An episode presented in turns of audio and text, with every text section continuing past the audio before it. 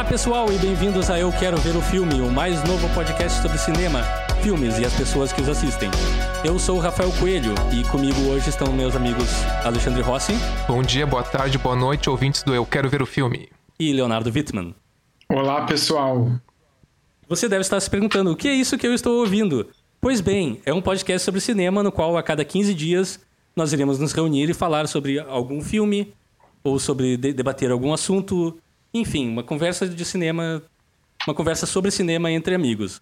Antes de mais nada, eu gostaria de nos apresentar. Nós somos três amigos de longa data, assim, que vemos filmes juntos já desde a época de faculdade. Nós três somos formados em cinema, por isso nós achamos que entendemos alguma coisa, mas não, não vimos aqui com nenhum intuito de ser autoridade nem nada assim. Realmente é só uma conversa um pouco embasada entre três amigos que gostam muito de, de cinema. Uh, eu, é, a gente é Coelho... amigo, desculpa só te interromper, mas a gente é amigo há 16 anos. 16 anos? 16 anos, é, é bastante tempo, é bastante tempo, e até hoje a gente conversa muito sobre filmes e sobre muitos filmes a gente não chega num, num acordo. O que sempre é muito saudável e bom também. E esse é. negócio de não entender, não, não se pretender a entender de tudo, isso fica, fica por conta do Rafael. Eu entendo de tudo. Cara, eu não queria entregar a nossa idade assim, mas tudo bem, Leonardo. Não, não, tem que entregar, tem que entregar. a gente tem 20 e poucos. Eu tenho 17, fale, fale por, si, por você mesmo. Ah, tá, perdão, perdão. Mas enfim, eu também eu sou formado em cinema e trabalho com edição de vídeo, editei já alguns filmes como absoluto o internacional bicampeão da América, o melhor filme da história já feito. Também editei alguns musicais, como o Rapa na Rocinha, o Pouca Vogal em Porto Alegre, Das Aranha em Florianópolis. E vários trabalhos variados com audiovisual ao longo dos anos. Alexandre, fale um pouco da gente, do, do seu percurso até esse momento. De superstar. Então, pessoal, eu trabalho com cinema há mais ou menos uns 13 anos. Me formei em cinema junto com os meus colegas de podcast aqui. Uh, trabalhei em várias áreas no audiovisual. Uh, fiz roteiro, fiz figurino, fiz produção, né? Mas uh, o meu foco maior no mercado audiovisual acabou sendo na, na, área de assistência de direção. Foi o que eu mais fiz. Trabalhei em curtas metragens, né? Trabalhei em, em séries, né? Muito filme publicitário também. Uh, tenho experiência com atuação, estudei quatro anos de atuação uh, e fiz algumas coisas, né? Atuei em peças de teatro, né? Alguns videoclipes. E também, recentemente, me especializei em metodologia do ensino da arte. Né? Mas o meu foco maior é, é, é no cinema mesmo e estamos aí, estamos aí para falar desses filmes. É, o Alexandre na faculdade era aquele amigo que a gente chamava quando precisava de ator e não tinha ninguém. O Alexandre bravamente encarava todas. Era o melhor. Leonardo, fale um é. pouquinho pra gente do seu, do seu histórico até esse momento. Antes de me apresentar, eu só queria dizer que a gente é amigo há 16 anos, mas eu não sabia que o Alexandre tinha se especializado em metodologia da arte. pra tu ver como é, são amigos há 16 anos, mas a gente não sabe tudo sobre o outro. É verdade. Uh, enfim, eu sou o Leonardo Wittmann, eu sou roteirista e diretor. Eu uh, roteirizei e dirigi três curtas. Uh, desses três curtas, dois eu fui co-roteirista junto com o Alexandre, inclusive. O Rafael editou esses três curtas. Uh, que é o Boxeador, Trajeto e os anteriores, nessa ordem. Se vocês quiserem assistir, tem no YouTube. E mais recentemente fui roteirista do, de um curso interativo chamado Colapso Terra em Chamas, que estreia agora em dezembro uh, numa plataforma de streaming. E além disso, eu tenho doutorado em escrita criativa pela PUC e também dou workshops de roteiro para alunos do ensino médio, às vezes da graduação e também para público em geral. É basicamente isso. Olha aí, esse grande time de profissionais da área vão trazer para você a cada 15 dias uma, análises profundas e muito inteligentes e muito divertidas sobre filmes e, em geral. E também nem tão profundas e nem tão inteligentes assim, né? Ah, não, mas eu já falei, isso fica por conta de vocês, eu já falei. Comigo aqui é garantido. Nós somos intelectuais Claramente, como você já pode ter percebido, nós não temos senso de humor, só sabemos falar coisas sérias e profundas. Exato. Mas, antes de dar tchau hoje, eu gostaria de trazer para discussão e discussão não, mas uma conversa mesmo sobre os nossos três filmes que foram de certa forma importantes para a gente, para também para você que está ouvindo o podcast poder ter uma base do nosso gosto em geral. Eu gostaria de começar com um dos, um dos primeiros filmes assim que eu lembro de ter visto cedo demais para mim, com certeza, que foi A Hora do Pesadelo, que eu fiquei acordado até tarde, assisti quando era criança e não consegui dormir por meses uh, quando eu, precisava. E me, me colocou no caminho de gostar de filmes de terror muito. E, pá, eu sou obcecado por esse filme até hoje e acho sensacional. Alexandre, qual é o seu primeiro filme mais importante então, eu vou falar o filme, depois eu falo o meu critério, tá? que é importante. uh, é bem curioso que eu esteja fazendo o podcast com o Leonardo e com o Rafael, e esse, esse filme quem traga sou eu. Uh, o filme é As Tartarugas Ninja 2, yes! O Segredo do Uzi. As Tartarugas Ninja 2, O Segredo do Uzi, ou O Segredo de Uzi, dirigido por Michael Pressman. Tá? Uh, esse filme eu escolhi porque uh, pra, o meu critério foi escolher um filme que representasse a minha infância, um filme que representasse a minha adolescência e uma vida adulta. Esse Olá. filme é o filme que representa a minha, a minha infância. Boa, porque é boa. o filme que eu mais. É o filme que eu mais assisti quando eu era criança. É um filme que me lembra muito a época das locadoras de VHS. Eu sempre ia no final de semana pegar algumas fitas lá uh, na locadora do Beco. O nome do cara era Beco, não é Beto, é Beco. locadora em Esteio, região metropolitana de Porto Alegre, e eu sempre pegava esse filme. Todo final de semana eu pegava uns dois ou três filmes, e um deles era sempre Tartaruga Ninja 2, O Segredo do Uzi. E isso, cara, isso mexe muito com o meu lado nostálgico, e é um, é um filme que me lembra muito o meu pai e a minha mãe, porque a minha mãe me levava nas, na, na locadora, sempre, e o meu pai, é, sempre que a gente ia comer pizza, que é até hoje a minha comida favorita, meu pai dizia: ah, a gente vai comer que nem as tartarugas ninja, porque a gente come com as mãos. então, vocês podem ver que eu estou falando mais sobre o, o que o filme representa para mim do que sobre o próprio filme, que na verdade nem é relevante. Aliás, eu prefiro deixar a imagem nostálgica dele do que revisitá-lo. Go Ninja, go Ninja, go! Go Ninja, go, go ninja go! Mas sobre o filme, eu só queria falar que ele tem um clima meio noturno, assim, né? Ele tem, ele tem uma coisa meio submundo, eles vivem no esgoto, as tartarugas vivem no esgoto. E, o, e tem o Destruidor, né? Que é uma coisa que eu ficava com medo do Destruidor quando eu tinha, quando eu era, quando eu era criança, né?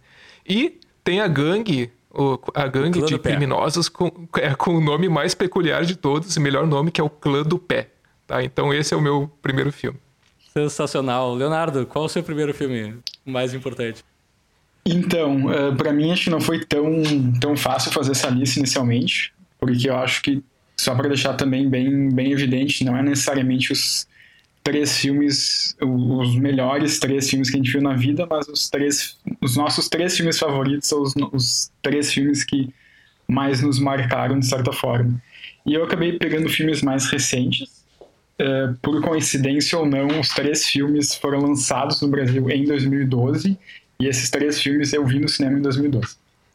Uau. O primeiro deles uh, é o Drive, com Ryan Gosling e dirigido pelo Nicholas Winding Refn, que até a gente vai falar no próximo episódio de maneira mais detalhada. Spoilers Mas... no próximo episódio. Spoilers. O Leonardo é o cara dos spoilers, já vou avisar agora. Ele vai dar trabalho com as minhas anotações de spoilers sempre. Pode Não, você pode, pode editar depois.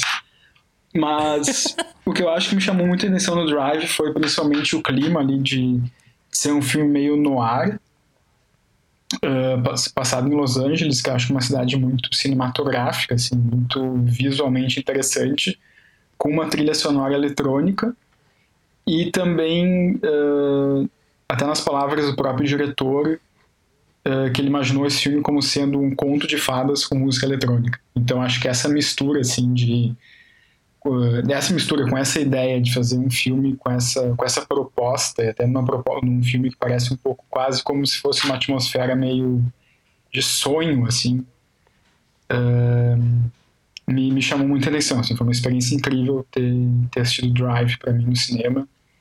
e quem ainda não assistiu eu fortemente recomendo porque é um dos meus filmes favoritos. Pô, eu fui ver Drive junto contigo no cinema e não sabia que tu tava tendo uma experiência transcendental do meu lado, eu saí. Ok, esse filme foi divertido. eu tava tendo, tava tendo uma experiência transcendental. É, meu segundo filme é Jurassic Park. Para quem não sabe, há muitos anos atrás, antes da pandemia, antes de tudo, a gente ia no cinema sem problema e às vezes o cinema tava lotado. E eu cheguei com meu amigo para ver na estreia e não tinha mais lugar para entrar no cinema. Mas o bilheteiro, a gente era adolescente, tinha, não sei, 12, 13 anos. O cara da bilheteria olhou pra gente e diz: Ah, o filme já começou, mas vocês podem entrar. Nos vendeu um ingresso, né? Mas vocês podem entrar e fiquem pra próxima sessão. E vocês podem pegar lugares melhores. A gente entrou e teve que sentar na escada ali do antigo cinema Baltimore. Ficava na Oswaldo Aranha, um clássico cinema brasileiro que. Brasileiro não, Porto Alegrense, que não existe mais, infelizmente. Mas aí a gente entrou e tava na cena que o Tiranossauro ataca os carros. Eu não tinha contexto nenhum pro resto do filme. E aquele, aquela foi minha introdução ao Jurassic Park. E eu adorava dinossauros. E fiquei completamente alucinado pelo filme. Vi até o fim, vi de novo. E se pudesse, eu via de novo naquela, naquele mesmo dia. Eu acabei vendo aquele filme pelo menos dez vezes no cinema, porque todo amigo Nossa. que. Todo amigo que tinha. que não tinha visto o filme ainda, eu levava para ver toda desculpa para rever, a desculpa para rever no cinema ainda. E, pá, assim, até hoje é um dos filmes que eu prediletos. Eu vejo. Tu viu dez vezes no cinema? Dez vezes no cinema, pelo ah. menos. Mais de dez vezes, com certeza. Ah. Vou dizer que eu sabia que um dos filmes do Rafael seria Jurassic Park e eu sabia que um dos filmes do Leonardo seria Drive também. é, e daí foi um dos filmes que acendeu, assim, minha curiosidade em saber como os filmes são feitos. Eu queria saber tudo a respeito. Vi todas as os featurettes que na época passavam na televisão ainda, a gente tinha que ficar ligado para ver, descobrir como os dinossauros eram feitos, para mim era assombrosamente real e ah, é um filme que todo ano eu revisito e todo ano eu gosto como se fosse a primeira vez. Bah, cara, esse filme na época foi um marco tecnológico, né? Todo foi. mundo falava disso, né? Olha, sinceramente, para mim até hoje alguns efeitos impressionam 100%. Sim, sim, sim. Exatamente. Mais do que as continuações, inclusive, mas essas a gente prefere não falar a respeito. Alexandre, seu segundo filme. Então, seguindo o meu critério, agora eu falei da minha infância, agora eu passo para minha adolescência. E com certeza o filme mais marcante da minha adolescência, e provavelmente vocês sabem, vocês saberiam que esse filme estaria na minha lista, é De Volta para o Futuro do Robert Zemeckis, tá? Uh, eu, eu não vou roubar aqui, eu tenho que escolher um filme, né? Então vou falar do é, seria o primeiro, mas se eu pudesse colocar, colocaria a trilogia, né? Porque para mim é quase uma coisa só. Ah, a gente né? pode abrir para. Ah, vale como dizer a trilogia assim, porque é. é. A trilogia, então, De Volta pro é Futuro. É obrigatório. Tá valendo, tá é. valendo. Então, cara, a minha história com esse filme foi que ele é muito marcante para mim como adolescente mesmo. Eu descobri esse filme porque um dia, assim, na minha pré-adolescência, eu queria. Uh, eu queria ser grande, eu queria virar uma, uma noite. Eu nunca tinha virado a noite ficado acordado, né? Daí eu pensei, ah, mas o que que eu, eu tô com sono, o que que eu vou fazer? Daí eu descobri que meu pai tinha o, o VHS dos três filmes, né? Daí eu pensei, ah, vou ver esses filmes aqui, eu nunca tinha visto. Daí eu assisti e consegui virar a noite vendo, porque a história me prendeu de tal forma que eu não conseguia parar de ver, né? Ah, e no, no dia seguinte, de manhã, bem cedo, eu saí para caminhar, sei lá, fazer, fazer sei lá o quê, só para dizer, ah, eu sou grande, eu sou, eu sou um adulto, eu consegui virar, virar a noite. Sim. É, e a e a partir daí, eu, eu tinha quase como meta assistir essa trilogia uma vez por ano. A partir, de, sei lá, dos meus 11, 12 anos. Teve uma época que eu via uma vez por ano essa trilogia. E, cara, ela me marcou muito. Eu sempre achei um roteiro bem trabalhado nessa, nessas. Uh, de, desses detalhes dos, das linhas de tempo, sabe? Da, das diferentes linhas temporais eu acho que é bem trabalhado e também é um, é um ícone da cultura pop, né? Tem vários ícones nesse filme, tipo a jaqueta do Marty McFly, uh, o hoverboard, o tênis da Nike é. automático, são, são itens assim que, que ficaram muito famosos. O filme acabou sendo muito cultuado pela o cultura pop. O próprio DeLorean, né? né? É, o DeLorean. Ah, pô, esqueci de falar do principal. É. E eu acho, eu acho, uh, eu vou, eu vou confessar, confessar, que hoje eu tenho um olhar um pouco diferente, não tenho tanto encantamento quanto eu tinha quando eu era adolescente, uhum. quando eu vejo o filme. Mas ainda acho sim um filme muito, muito bom. E, e não poderia deixar de fora dessa minha lista aqui. É, eu. É, agora, agora é o momento que eu digo que eu só vi o De Volta para o Futuro 1, eu nunca vi o 2 e o 3. Oi? Baca! Como assim, Leonardo? O, o, eu, o tenho dois tem... eu, eu, tenho certeza que eu vi o primeiro. O 2 e o 3 eu acho que eu nunca vi do começo ao fim. O 2 eu tenho vagas lembranças de ter ido ver no cinema. Mas assim, eu era muito pequeno e não lembro nada claramente. Eu só sei que. Eu, eu lembro um pouco de canto do. Do. DeLorean correndo de índios, que era um teaser que tinha no final do 2. Que aliás era uma cena pós-créditos em 80 e poucos. Que era muito pouco feito ainda na época. Foi popularizado depois. Sim. Mas enfim, Leonardo, vamos para o seu segundo filme. Então, meu segundo filme, é, como eu falei antes, também é um filme de 2012. É um filme um pouco mais. Enfim, também acho um filme bem mais sério, assim, que nem o Drive, que é o Shame, com o Michael Fassbender e dirigido pelo uh, Steve McQueen.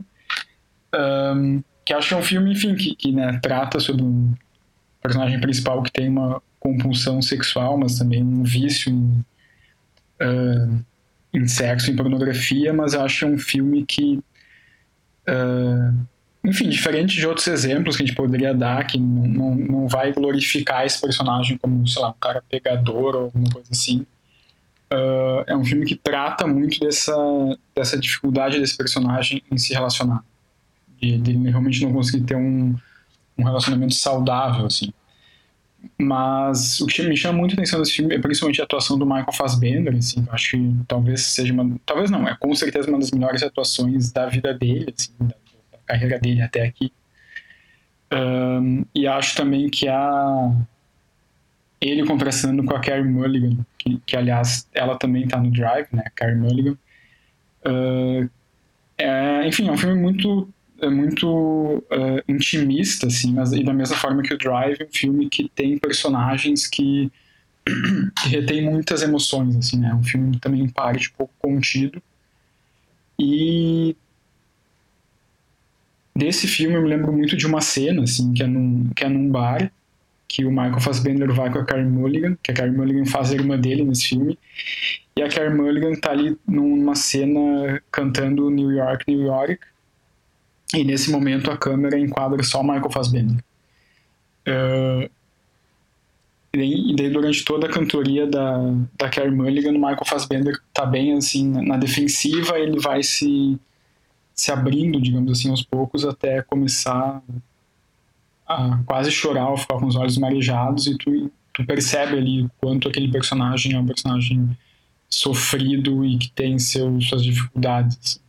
E aquela cena, assim, esse, esse, essa tomada específica me marcou muito, assim, porque para mim aquilo é, digamos assim, é quase cinema no estado puro. Assim, né?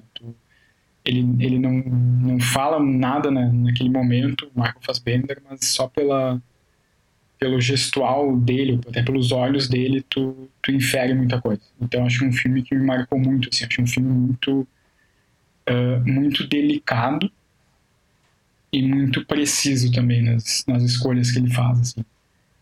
Uh, e, e, consegue pegar muito esse personagem e tratar dele de uma maneira muito muito melancólica e verdadeira. Então, esse é o meu, o meu voto número dois para filmes que me marcaram. É, eu gostaria de acrescentar algo, mas, cara, eu não lembro desse filme tão claramente assim. Sério? O que eu tô não, chocado, assim, parte. que é uma revelação para mim é que Leonardo Wittmann não teve uma infância. Pois é, pois é, eu sou, eu sou, não, eu só existo a partir de 2012. Não, eu, eu, acompanho o relator, acompanho o Leonardo, não ah, tenho não, muito a é acrescentar, um só queria dizer que eu gosto muito, gosto muito desse eu, filme, eu acho, uh, concordo com tudo que tu falou, cara. Um filme bem uh, sensível e... Uh, ele é um filme pesado até, até certo ponto, sim. mas porque o tema assim o é, e pô, é um dos meus filmes favoritos recentes, assim. não tão recentes, mas sei lá, das últimas décadas. Não, eu só queria, só queria fazer um adendo, assim, porque eu acho importante isso de, de comentar isso também, porque assim, eu acho que eu, pelo menos, eu percebo que eu tenho fases uh, uh, os meus filmes favoritos às vezes mudam de acordo com a fase da minha vida, entende? Então, tipo, sei lá, Justo. se me perguntassem há cinco anos atrás, há dez anos atrás, evidentemente os meus três filmes que mais marcaram provavelmente seriam outros, né? Uh, sei lá, poderia colocar, sei lá, o Batman do Michael Keaton ou algum outro. Eu lembro de uma época que ele diria que seria, seria o Paris, Texas. Paris, Texas, com certeza. É, era uma, era uma vez no Oeste. Era uma vez no Oeste, Paris, Texas, foram filmes que eu realmente pensei em colocar nessa lista. Eu colocaria sem problema nenhum, mas acho que hoje em dia eu penso mais em Drive e em Shin. Não, sensacional. Eu, isso me nos leva a falar o meu terceiro filme, que vamos voltar no tempo, o ano era 1999. Rafael Coelho era um jovem, estava no colégio ainda.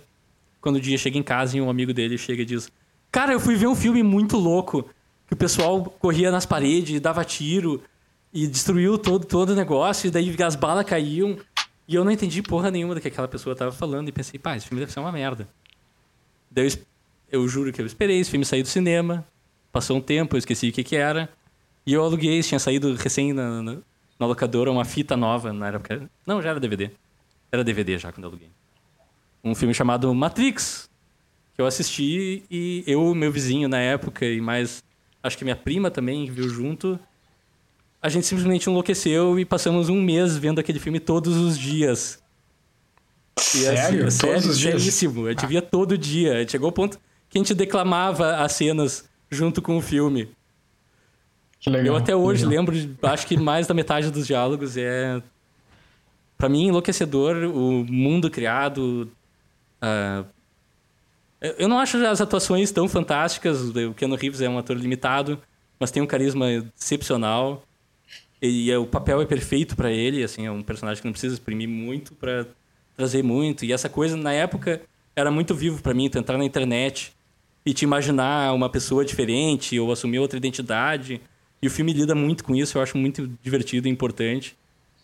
E cara, a ação é sensacional. O filme trouxe um monte de inovação de efeitos especiais, de é, pra época, o efeito bullet time. Aquele é, efeito, é. é. aquele efeito. Eu ia falar daquele efeito bullet, bullet time, né? Que ficou muito, muito conhecido na época e foi referência depois. É, né? demais. Assim, um monte de coisa. Foi copiado tanto que chegou ao ponto de perder a graça. Sim, sim. Mas, bah, eu não, eu não consigo pensar outro filme de ação tão bem filmado, tão bem estruturado no sentido de linguagem visual Agora eu vou rapidinho também falar que eu adoro as sequências. São filmes que eu reconheço que têm profundos defeitos, mas também são filmes que, assim, que têm um, um, um apreço visual sem, sem paralelos. As irmãs Wachowski são minhas ídolas, eu não sei como falar, mas eu gosto muito do trabalho delas até hoje. Alexandre, próximo filme contigo. Então, seguindo aqui a minha sequência de vida, infância e adolescência, agora, agora chegamos na vida adulta. Eu vou te dizer que disparadamente foi o filme mais difícil de escolher, o da vida adulta, justamente por uma questão que o Leonardo até chegou a falar um pouquinho sobre isso. Uh, acontece que se eu, por esse critério que eu segui, esse filme da minha vida adulta é o único filme sobre o qual, sobre o, qual o tempo ainda não agiu. Né? Uhum. Então eu não tenho essa, essa noção do que ele representa tanto para mim, sabe? Então eu, eu, escolhi pelo momento. E é aquela coisa, né? O Leonardo bem falou. A gente muda a todo instante, a gente muda a, a cada ano, a cada mês. Então pode ser que daqui cinco anos não seja mais esse filme. Mas eu não posso negar o que eu, que eu penso no momento. E eu acho que talvez de nós três eu tenha sido a pessoa que mais gostou desse filme, que é Parasita do Bong Joon-ho, tá? É, okay. uhum. Ele, cara, é, me encanta o trabalho de direção do Bong Joon-ho aqui. É, ele utiliza o enquadramento com uma semiótica, o simbolismo uh, que fortalece mais ainda a crítica social, a crítica à desigualdade social que esse filme propõe. Uhum. Né? Outra coisa que eu acho muito interessante é a transição de gênero no meio do filme, do meio para o final do filme, assim, de uma forma uh, muito bem feita e inesperada para o espectador. Ele, ele parte de um drama com certos alívios cômicos e se transforma num suspense quase terror. É. Me pegou completamente né? desprevenido a primeira é. vez que eu vi. Exatamente.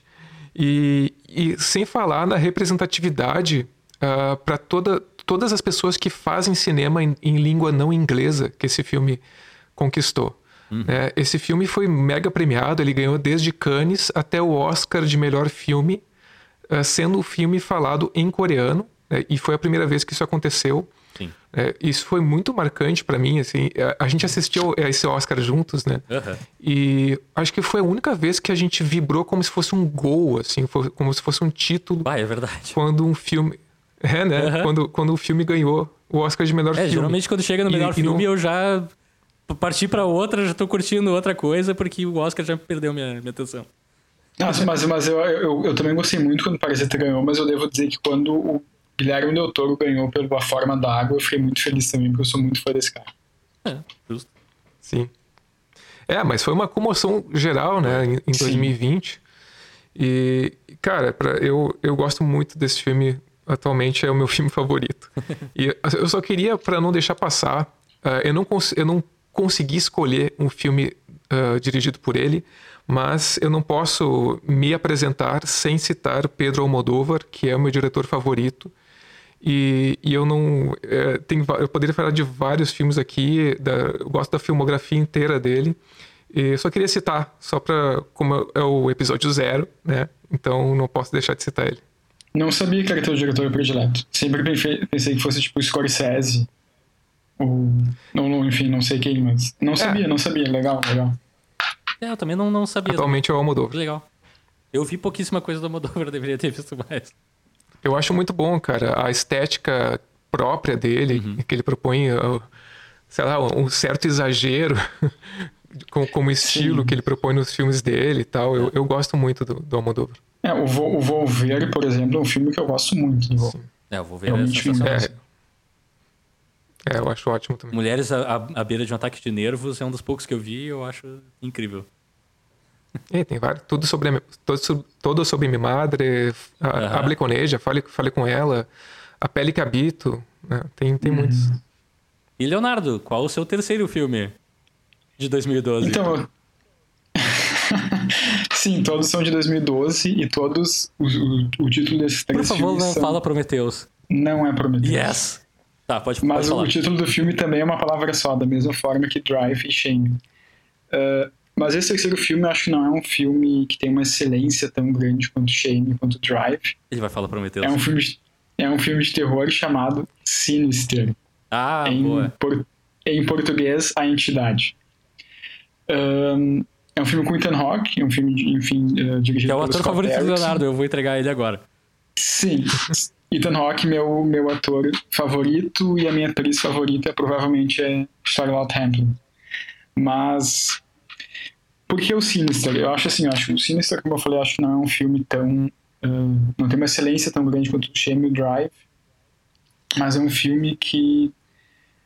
Uh, sendo assim, bem sincero, eu acho um filme que depois que eu assisti, eu saí bastante assustado do cinema. Eu acho de uma forma parecida que eu saí depois que eu assisti o Atividade Paranormal. uh, existem filmes de terror melhores que o Sinister? Com certeza mas eu sinto que depois que eu vi o Sinister, isso me abriu uma perspectiva que eu até aquele momento não tinha. Que eu não, eu não tinha o hábito de assistir filme de terror, até acho que eu tinha um certo preconceito com filme de terror, mas depois que eu assisti Sinister eu senti, opa, tem alguma coisa aqui, tem alguma coisa aqui em filmes de terror que eu não sabia que eu gostava e eu não sabia que eu poderia vir a gostar tanto. Então acho que o Sinister me mostrou que o quanto eu foi depois do Sinister que eu me tornei muito fã, assim, e muito interessado em filmes de terror. Né? Eu acho que o Sinister tem também elementos que eu gosto muito, que é um personagem escritor. Uh, tem o Ethan que é um ator que eu adoro. Uh, e todo aquele clima, né, de...